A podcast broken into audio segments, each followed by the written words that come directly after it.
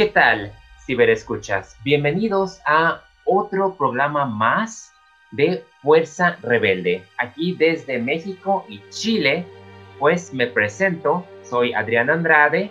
Como todas las semanas o como todos los programas, muchas gracias por escucharnos. Les saluda desde Chile Cristóbal Castillo de Holocron Star Wars. Bueno, la semana o el programa pasado hablamos de las series que eh, van a derivar de, de, Mandalorian, ¿no es cierto? Lo que se conoce como el Mando Verse. Hablamos de el libro Afet, Rangers of the New Republic, y de la serie de Ahsoka. Y hoy día vamos a retroceder un poco en el tiempo para hablar de la época del reinado del imperio y el comienzo de la era de la rebelión. Y sin duda que, que pasan pues demasiadas cosas, ¿no? Y, y bueno, aquí pues hay una pregunta de si es todavía importante narrar este, estos eventos porque ya que estábamos viendo los títulos de las tres series que vamos a profundizar, pues realmente se conectan entre sí, o sea, son algunos años de diferencia. De mi parte, pues yo vuelvo a decir que, bueno, todas las películas de Star Wars son mis favoritas, pero en especial lo que es el episodio 3, para mí es como que, wow, la mejor. Entonces, a mí me emociona mucho lo que vaya a continuar. Sí, el, bueno, entre el episodio 3 y episodio 4 hay 18 años, que es la edad que tiene Luke cuando empieza Una Nueva Esperanza. Y yo creo que antes del estreno de Rogue One eh, o del estreno de Rebels, eh, la gente no tenía, o incluso incluyéndome, eh, no sabíamos que se podían contar tantas cosas. Pero yo creo que es una época en que sí se le puede sacar harto el jugo y que sí se pueden contar muchas historias interesantes. Y en ese sentido se van a estrenar The Bad Batch, eh, que va a ser una serie animada, eh, la serie de Obi-Wan Kenobi, que yo creo que era fans de especialmente las precuelas estaban esperando, y la serie de Cassian Andor, que es un personaje que también pegó mucho con el estreno de Rogue One. Entonces yo creo que va a ser una serie, digo, una, una época de contar muy interesante y como tú dices, yo creo que eh, van a ser series que de, de alguna u otra forma se van a conectar entre sí muy oscura y bastante espacio para secuencias de acción atrevidas, porque no lo puedo evitar sentir que lo que han sido las precuelas han sido como que más arriesgadas en su plataforma de presentarnos conflictos y batallas que nunca anticipamos. No por desacreditar a las otras, pero si comparas las escenas de la trilogía secuela con las de las precuelas, te vas a dar cuenta que realmente es otra escala. Inclusive la serie de Clone Wars nos dio una escala magnífica que, que es como dices, nunca se espera que pueda haber más y sin embargo sucede. Y pues qué emoción que, que vemos que al final de la séptima temporada de Clone Wars en realidad está viendo un principio. Sí, el, de hecho cuando se estrenaron las precuelas, George Lucas dijo, ahora vamos a hacer lo contrario o un poco lo contrario que hicimos con la trilogía original. La trilogía original, eh, claramente la escala es mucho menor porque sigue a este grupo de rebeldes que desde un poco la clandestinidad están buscando derrocar al imperio, pero las vemos es la República Galáctica, si bien ya en decadencia, pero aún con un cierto esplendor. Vemos Coruscant, que es una ciudad maravillosa, llena de luces, llena de edificios, llena de modernidad, contrario a lo que vemos en, en, las, en la trilogía original, donde claro, todo es menor escala, eh, los personajes se mueven en ambientes quizá un poco más hostiles, no tan vistosos a la vista. Entonces yo creo que va a ser eh, esa transición entre la último que queda de la República con este reinado imperial, yo creo que va a ser muy interesante. Yo creo que vamos a iniciar directamente con la Orden 66. Tengo el presentimiento que este escuadrón de Bad Watch al principio va a seguir las órdenes, pero como que después se van a volver renegados. Yo siento, aunque bueno, no se menciona nada de ellos no, ¿verdad? En, Rebels no sale ningún personaje de ese escuadrón en específico más que Rex, pero Rex se distancia. Entonces yo pienso que, esa va a ser como que la dinámica. Sí, el, bueno, de, la serie no se sabe mucho, sabemos ah, por el pequeño adelante que vimos en la junta de, inversionistas de Disney, se mostró un teaser. Eh, sabemos que va a estar claro, inmediatamente después de la venganza de los Sith, y eh, por lo que dijo Filoni, lo poco que ha dicho de la serie es que estos personajes van a tener que empezar a buscar su lugar en la galaxia luego que los clones ya también dejan de, formar parte del ejército, ¿no es cierto? el, ejército imperial no está formado por clones, sino que está formado por reclutas. Entonces, ¿qué lugar tienen estos clones que van a quedar un poco renegados dentro de la galaxia? Y ahí es donde, por lo que dicen los rumores, estos, eh, este lote malo, como, como se le suele decir, eh, va a buscar eh, su lugar en el bajo mundo y va a empezar a, a codiarse un poco con, con los cazarrecompensas, ese tipo de trabajo. Entonces yo creo que por ahí puede cortar un poco la serie. Y es muy importante tú lo que indicas, haces el factor psicológico e, efectivamente en las temporadas de Clone mirábamos cómo los los soldados se cuestionaban, inclusive decían qué es lo que nos espera en el futuro. Y es muy importante ver esta especie de transición para ellos porque va a llegar un momento donde pues el emperador no los va a necesitar porque pues es mucha gastadera de dinero. Él va a querer disminuir los gastos y qué mejor que hacer un reclutamiento masivo donde pues todas las personas de cualquier rincón de la galaxia quieran hacer el trabajo sucio y mantener una especie de orden. Entonces va a ser muy interesante a través de ellos, que yo siento que van a ser inmunes al chip, porque pues efectivamente son un lote malo. Y, hay que tener en cuenta que los clones tienen un crecimiento acelerado, porque cuando se empezaron a, a, hacer estos clones, los necesitaban en una edad adulta ya para, para que formaran parte del ejército de la República en inicio. Y por lo tanto, probablemente eh, vayan envejeciendo muy rápido y muchos a lo mejor mueren en el camino. Pero lo, creo que, lo que yo creo que es importante eh, de esta época del reinado del imperio es ver cómo el emperador hace que la población, digamos, del universo se siente identificada con que el, imperio es lo correcto, el imperio es el orden, el imperio mantiene, ¿no es cierto?, la prosperidad en la galaxia y por lo tanto por eso necesita un reclutamiento, porque necesita soldados que estén convencidos, que tengan la convicción de que el imperio es lo bueno, el imperio es lo correcto y tienen que luchar para defender. Entonces yo creo que eso va a ser muy interesante. Indudablemente es que se siente mucho la conexión porque como lo mencionas, puede conectarse con Cassian Andor por cuestiones de política porque pues sí, o sea, es un cambio de república a imperio. Puede inclusive claro. el Organa, Mothma aparecer tanto en la serie de Obi-Wan inclusive y hacer una triangulación entre los tres porque se dice inclusive que vamos a ver a Cody y que Cody a la vez podría ser el antagonista también de la serie de Obi-Wan. Podríamos ver a la, Legión 501. Entonces, efectivamente hay muchos relatos que contar y a la vez quiero ser como que hincapié en una especie de conexión a Mandalorian, porque en primer lugar tenemos pues a la casa recompensas que es Fennec y también se decía por ahí, no estoy seguro que Baby Yoda o Grogu podría hacer un debut en animación, pero no es como que se confirme, pero se ha escuchado. Sí, había rumores de, bueno, cuando en el capítulo de, la, de Jedi, en la segunda temporada de Mandalorian, Ahsoka revela que Grogu estuvo en el templo Jedi durante la Orden 66. Eh, todavía no sabemos quién lo sacó, quién lo ocultó y quién logró, ¿no es cierto?, zafar de, de, la matanza de los Jedi. Entonces yo creo que ahí empezaron a surgir estos rumores de que podría haber sido este lote malo lo que por alguna circunstancia que desconocemos se llevaron a Grogu y lo ocultaron. Eh, efectivamente se vio en el teaser, en el primer teaser trailer de, de Bad Batch y, la actriz, eh, no, me recuerdo el nombre, Min Wan Yen parece que es, eh, confirmó que claro, es ella la que sale en la serie. Entonces si vamos a ver recompensa, yo creo que también se podría dar esta dinámica de que estos soldados empiezan a descubrir el bajo mundo y se relacionan con quizás recompensa.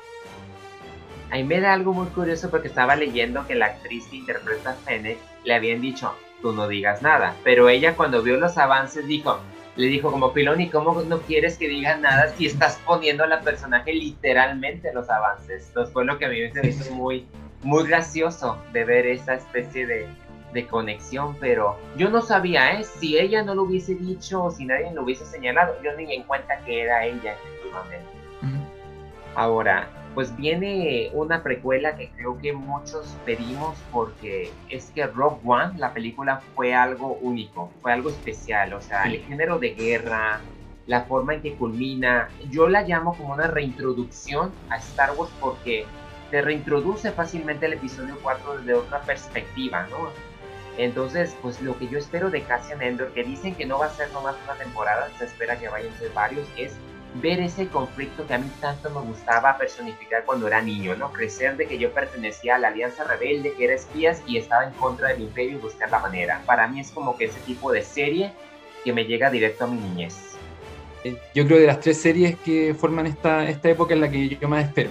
¿ya? Eh, eh, yo creo que dentro de los, de los, temas que más me atrajo de Star Wars desde mi niñez fue el tema de rebelión versus imperio.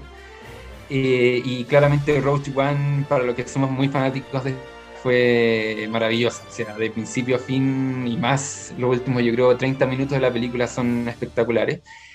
Y yo creo que Cassian va, va a moverse en, ese, en ese ambiente, en el de la rebelión. Yo creo que obviamente vamos a volver, vamos a ver personajes, no creo que desaprovechen a Bill Organa, por ejemplo.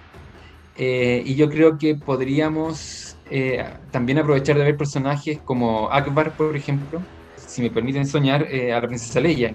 Ya que vimos a Luke en The Mandalorian, no creo que haya problemas quizás con traer de nuevo a Leia, más si la vimos en el final de Rogue entonces yo creo que va a ser una serie, y yo creo que va a ser una serie muy entretenida también porque va a ser una serie rápida, dinámica, de batallas, entonces yo creo que producto asegurado, yo creo que va a estar bien bueno. Y ahí sin duda yo no puedo evitar sentir que Ahsoka va a ser también una especie de, aparición para conectar con la serie de Rebels, porque después de todo ella era Fulcrum. Y es esa identidad secreta es muy, es muy importante porque tengo entendido que hace la gran diferencia. Entonces es como una informante. Vimos, pues no sé si te acuerdas que vimos los avances de todas las secuencias que nos presentaba Diego Luna, que nos decía iba a haber secuencias de, de batallas, va a haber secuencias de espionaje.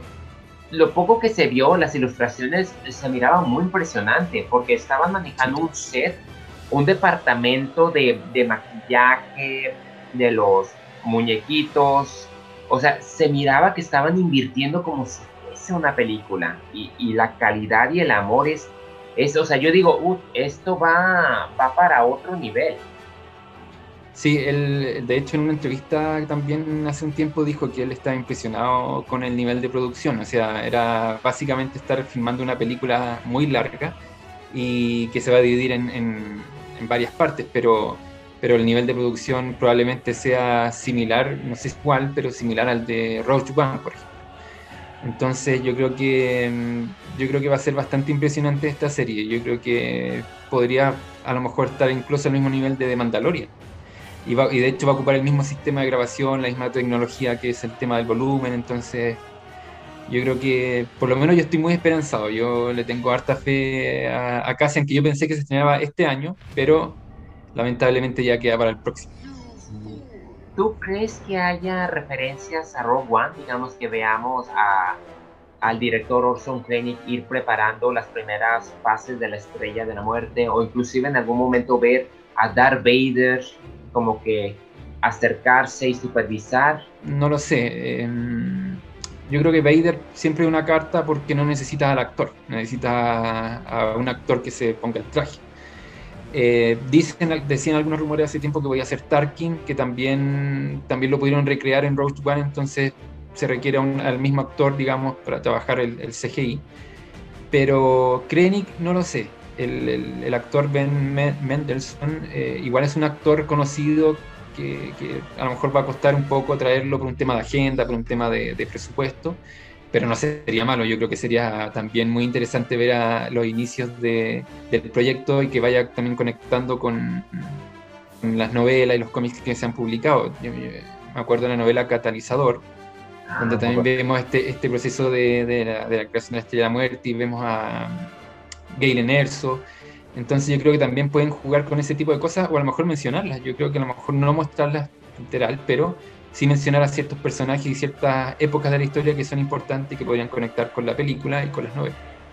Algo muy importante recalcar es que vamos a ver el aspecto sucio de la rebelión, porque pues lo dijo Cassian ah, cuando iba a ir pues, por los planos, ¿no? cuando iban detrás de los planos, él dijo que había hecho cosas terribles de las cuales no estaba orgulloso y que esa era una manera como que de redimirse.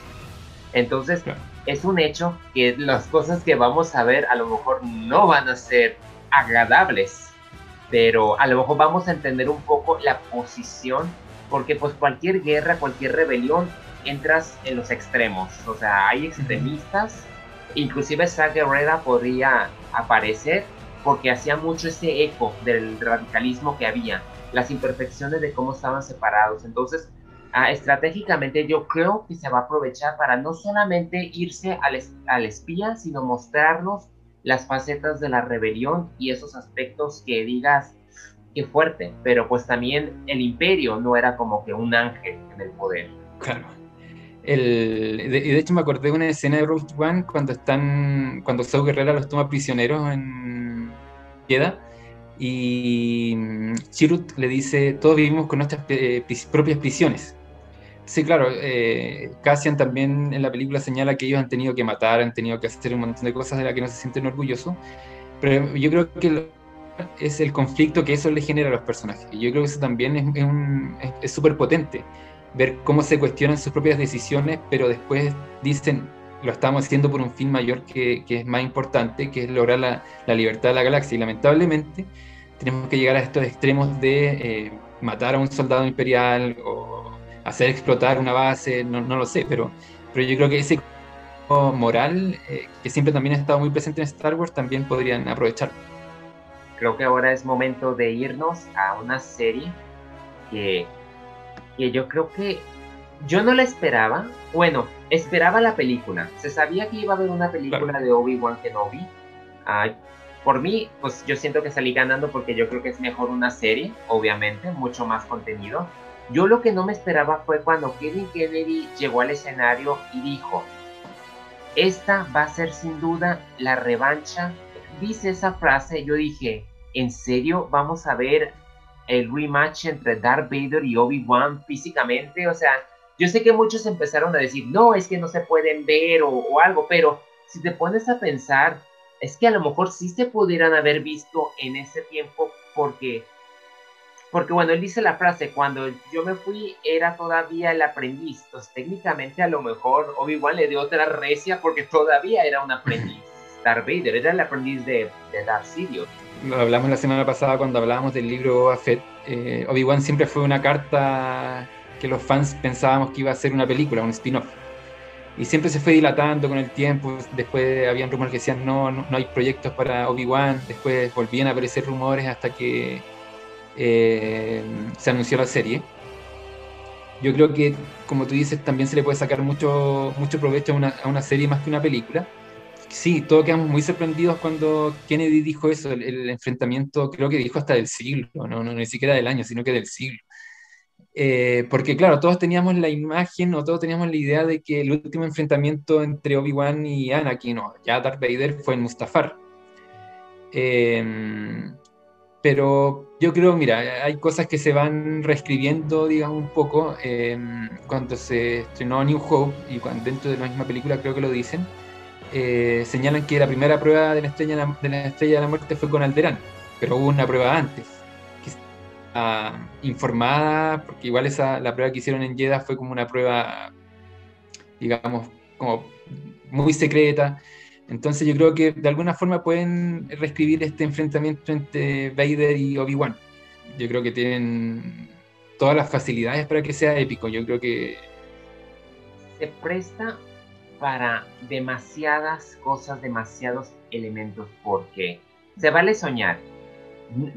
¿Te imaginas una reunión entre Ahsoka, Obi-Wan y Anakin? Ya sea inclusive en escenas del pasado o inclusive en, el, en ese presente en el que esté ubicado, creo que es como 8 o 10 años después del episodio 3. La serie comienza 10 años después de episodio 3. Ok, tenemos ese aspecto también se puede recurrir al contenido borrado de la venganza de los Sith. Pueden usarlo como flashback, como cuando Anakin entra claro. a los Younglings. O sea, hay mucho material que se puede aprovechar. Inclusive se puede hacer, se puede recurrir a los recuerdos de Padme Amidala. O sea, también puede... Yo, yo creo que sí, yo creo que va a ser una serie que también se va a mover hacia atrás. Yo creo que claramente un enfrentamiento entre Vader con su traje y Obi-Wan eh, va a ser épico, pero yo creo que también muchos fans esperan verlos, por ejemplo, en la época de la Guerra de los Clones, ver a los tres luchando Anakin como Anakin, digamos, como el joven Hayden Christensen, eh, y Ahsoka a su lado. Eh, porque yo no, mira, yo creo que, como te decía, respecto al, tema de Darth Vader, en, por ejemplo, en Cassian, pueden, de hecho, el actor que sale en Rogue One es otro un actor que se puso el traje de Darth Vader para la escena final. Si quisieran hacer lo mismo en la serie Obi-Wan, no traerían de vuelta a Hayden Christensen. Entonces yo creo que igual lo van a aprovechar, yo creo que van a, utilizar a Hayden quizás para escenas, para hacer flashback de la guerra de los clones, algún diálogo entre ellos, yo creo que yo creo que la serie se puede mover en, esos momentos, porque todos sabemos que Obi-Wan, eh, después de la venganza de los Sith, se queda en Tatooine y por lo que nosotros sabemos no se mueve de ahí. Entonces yo creo que va a ser una serie que lo va a ver meditando, lo va a ver recordando, quizás él también sufriendo por todo lo que pasó y recordando esa época en la que con Anakin eran amigos y con Ahsoka también, que ahora se, se puede incluir. Entonces yo creo que por ahí se puede mover eh, esta serie. Sí, sí, sin duda. Sin duda hay muchos, pero demasiados elementos que se van a beneficiar sobre todo las precuelas. Yo siento que las precuelas de Star Wars van a recibir la atención que, se merecen realmente después de que hubo como que mucho tiempo que casi no las tomaban en cuenta. Ahora yo creo que van a, se van a disparar más con, con la serie de, Obi-Wan. Y, qué emoción, la verdad. O sea, para mí, o sea, volver a ver a Ivo McGregor y a Hayden Christensen asumir sus roles y ver esa especie de cacería va a ser fenomenal, la verdad. Y ver cómo se puede vincular con las otras series de las que hemos hablado es que de verdad sí que es un universo compartido que sabe muy bien mover sus fichas hacia algo que va a ser sin duda épico. Sí, yo creo que, que cuando Lucasfilm decidió expandirse al, campo de las series, yo creo que al principio tenían muy claro que tenían un montón de posibilidades de, cruzarse entre ellas. Yo creo que lo van a hacer, yo creo que eh, tal como lo dijimos con respecto a las series que derivan de The Mandalorian, y de hecho Pedro Pascal lo vamos a cruzarlo entre nosotros. Eh, yo creo que con esta serie va a pasar lo mismo. Imagínate que quizás hasta mm, Obi-Wan conoce a Cassian Andor o, o, que salgan estos personajes en forma animada en The Bad Batch. Entonces yo creo que, que va a ser bastante, bastante bonito ver cómo también estas esta series se van mezclando, se van complementando y van potenciando a, a las precuelas si bien yo creo que las precuelas también han tenido, gracias a The Clone Wars y gracias también un poco a Rebels, eh, se han ido como. Se ha ido cerrando muy bien el círculo, yo creo que ser bastante. Bueno, ahora, ya para cambiar un poco el tema, ah, yo creo que todavía hay como que tiempo para hablar pues, de, unos, de un suceso muy controversial que ha estado pasando, que yo no creo que le afecte tanto, o bueno, lo podemos analizar, pues ya, ya sabemos, ¿verdad? Lo que se ha estado corriendo en las redes sociales, a muchos hashtags y pues se trata de, pues, de Gina Carano, ah, reconocida por su papel de Cara Dune. Cara Dune, y de la cual se rumoraba que iba a tener su propia serie en Rangers of the New Republic. Me, pues me puse a investigar un poco porque, o sea, esto, y de hecho, si se, me, si se meten a tu sitio de Holocron News, ahí hiciste un reporte donde ya estuviste mencionando que esto ya venía del pasado, que ya había indicios en sí yo no creo que le afecte a Star Wars. Star Wars es mucho más grande que un actor, en, por así decirlo. Mira, el, tema de Gina Carano eh, era algo que se venía hablando hace tiempo. Eh, nosotros acá en Chile utilizamos una expresión que yo creo que igual a lo mejor se ocupa ya, que es el tirón de orejas. Cuando alguien se, porta mal, le hacen un tirón de oreja, le dicen ya tienes que, portarte bien. Por lo, que yo, por lo que yo había visto, ya le habían tirado la oreja en algunas ocasiones. Yo creo que más allá del tema de, que ella era adherente de Trump, yo creo que ese no era el gran problema. Habló del COVID, habló que las mascarillas no servían, por ejemplo, y sabemos que es un virus que está matando a millones de personas a nivel mundial. Eh, yo creo que más que Lucasfilm, yo creo que Disney eh, le dejó bien claro que eh, ellos son una empresa que tiene millones de seguidores a nivel mundial y que es una empresa familiar. Entonces, que eh, ella haga ese tipo de comentarios no era apropiado. Después habló, hizo una comparación, yo creo que muy desafortunada entre los republicanos modernos con los judíos, que fue la, la gota que rebalsó el vaso Entonces yo creo que a la empresa no le gustó y yo creo que cuando uno trabaja para una empresa también tiene que tener claro cuáles son las reglas y el público al que apunta esa empresa. Y eso no quiere decir que uno no pueda tener su opinión política, yo creo que uno puede pensar como quiera, pero eh, si tú sabes que tienes un público que te está escuchando, yo creo que salir con temas como el no uso de mascarillas o haber apoyado el, esta invasión que hubo en el Capitolio, yo creo que le jugaron en contra, lamentablemente. Su personaje yo creo que era muy bueno, yo creo que cara de un... era un personaje súper potente y tenía un trasfondo igual súper importante, pero lamentable, nada que decir, yo creo que es lamentable, lamentable para ella y lamentable para, para nosotros también, lamentable para la saga, lamentable lo que dijo, lamentable todo. Sí, yo no creo que vayan a eliminar el personaje, yo creo que van a hacer un recast porque ya se había como que invertido historia, tiempo en ese personaje. Estaba, no era como que principal principal, pero sí era importante. O sea, con ella iban a guiar la Rangers of the New Republic. Entonces yo siento que van a hacer un recast y efectivamente, o sea, si tú trabajas para una empresa, hay un reglamento.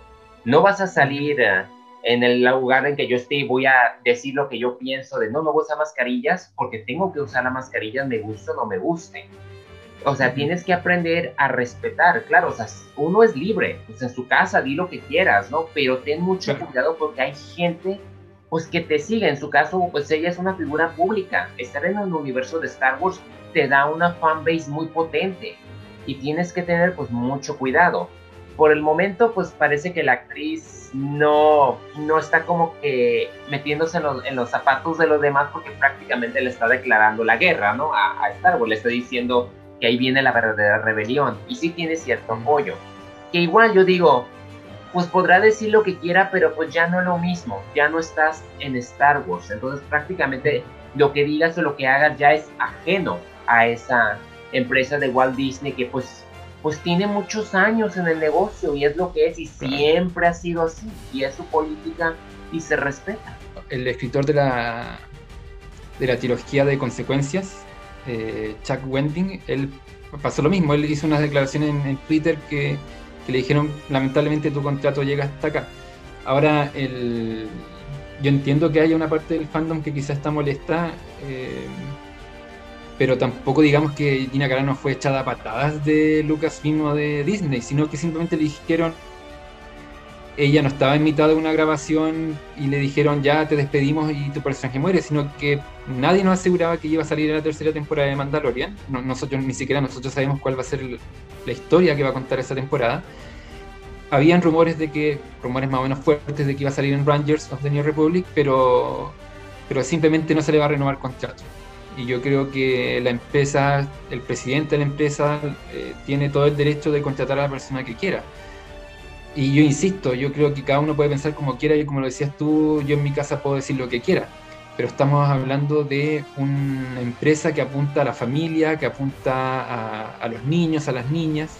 Entonces apoyar, por ejemplo, el, tema del Capitolio, esos actos que igual fueron, fueron violentos y son incuestionablemente violentos, independiente si hubo fraude o no, yo creo que no, pero esas personas pensaban que sí, pero estaba apoyando un acto violento. Entonces yo creo que eso no es un buen ejemplo para los niños y niñas. Y lamentablemente puede comentarlo en su grupo de amigos, sí, pero si lo estás exponiendo ante un fanbase tan potente como tú dijiste, yo creo que no corresponde. Pero bueno, pues ya lo dicho está dicho. Ya si quieren saber más información con respecto a este caso, pues los invito a que sigan pues el sitio de Holocron News, donde ahí pues publicaste un reportaje bastante completo de cómo fue que se, que se dio, porque como lo venías mencionando, no fue de que, ay, de un día para otro, pum, te despedí, no, ya había antecedentes, y pues ni modo, o sea, uno tiene que tener mucho cuidado de lo que dice, porque pues todo tiene consecuencias. Y bueno, ahora pues vamos a hablar, vamos a presumir, ¿no? De, de nuestras colecciones, nuestra parte favorita. Sí, mira, tengo dos cosas, que son dos cosas pequeñas igual, pero, pero me gustaría mostrarlas. Este lo conseguí hace un tiempo atrás, que son los, oh. de Han Solo. Esto no, que yo sepa no los venden, estos son hechos por un, unos eh, personas que hacen maquetas, eh, que tienen un negocio acá en Chile. Mira, excelente. también, mira, todo muy cómodo, igual, te entiendo perfecto. Y son, yo creo que son un detalle muy bonito en la saga, eh, porque estos dados estaban puestos en el halcón en el episodio 4, pero pasaban muy desapercibidos. ¿no? De hecho, después cuando uno ve el halcón en el Imperio Contraataca o en el... No se ven, no, no, no, no lo enfocan. Y después en la, en la secuela los trajeron de vuelta como un, como un elemento muy emotivo de la, de la, trilogía original. Y otra cosa que quería mostrar es este un trabajo que me hizo un amigo, un amigo personal, eh, bueno, yo lo publiqué en su momento en la página. Cuando fue el estreno de episodio 9, yo nunca había hecho cosplay y con unos amigos nos, em, eh, tuvimos la valentía un poco, porque nos daba un poco de vergüenza, eh, de, hacer cosplay. No, no quiero decir disfrazarse porque para las personas que hacen cosplay eso es como un poco un insulto. Ah. Pero nos vestimos de, de pilotos rebeldes. Yo fui de Poe Dameron y mi amigo me pintó un blaster que, que vende Hasbro. incluso tiene tiene colores, que él se dio el tiempo de pintarlo, de, arreglarlo, de que quedara un poco sucio, así que esto es único también y forma parte de mi, de mi colección, de las cosas que, estimo mucho. Ha de haber sido muy duro porque yo también en algún momento quise disfrazarme de Cassian Andor y estuve viendo las pistolas y todas las pistolas de él eran de color naranja y había tutoriales para pintarlos. No me animé a hacerlo, pero, pero ve, tu amigo hizo un buen trabajo. Este igual era de, era de, estas Nerf, de la marca Nerf, eh, blancas y los láser, digamos, son verdes. Claro, y él se dio el tiempo de pintarla, de lijarla, de pintarla, así que eh, también una de las cosas que quizás no, porque costó muy barata esa pistola, pero tiene un valor emocional importante. Pues yo quiero mencionar un juguete que tengo de Obi-Wan. Y se trata de la versión de Lava, Lava Reflection. Sí que es su traje y su espada y su traje está manchado así de las cenizas de la lava y todo.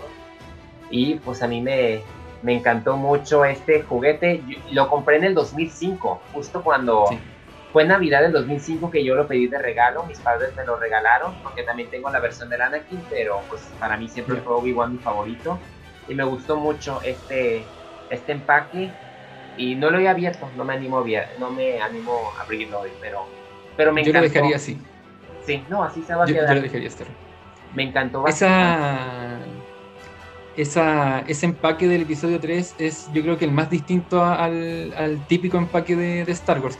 Siempre es cuadrado, con la figura como a, un costado. Ese es bastante especial ese, ese empaque. Está, está bien. y, esa, y esa figura ahora con, con el regreso de Obi-Wan va a ser, yo creo que va a estar bastante cotizada ya, pues ya, es momento de despedirnos porque se nos fue, híjole, se nos fue el tiempo rápido, estuvo muy buena ahora la conversación. Entonces, pues promueve, ¿dónde te podemos seguir y encontrar? Haciendo un poco de resumen, sabemos que The Bad Batch se estrena este año. Em, terminamos el año con el libro Boba Fett.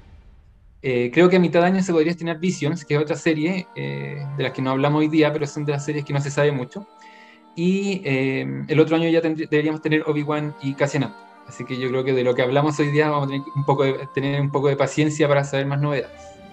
Pero si quieren saber estas novedades, están invitados, invitadas a mi página, Holocron Star Wars. Eh, estamos en Facebook, Twitter, YouTube ahora e Instagram, donde se pueden enterar de todas las novedades del universo Star Wars.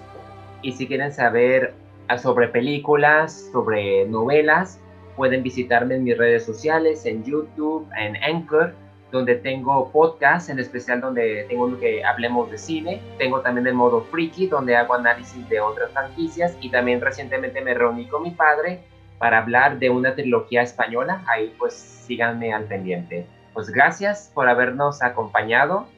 Que la fuerza lo acompañe.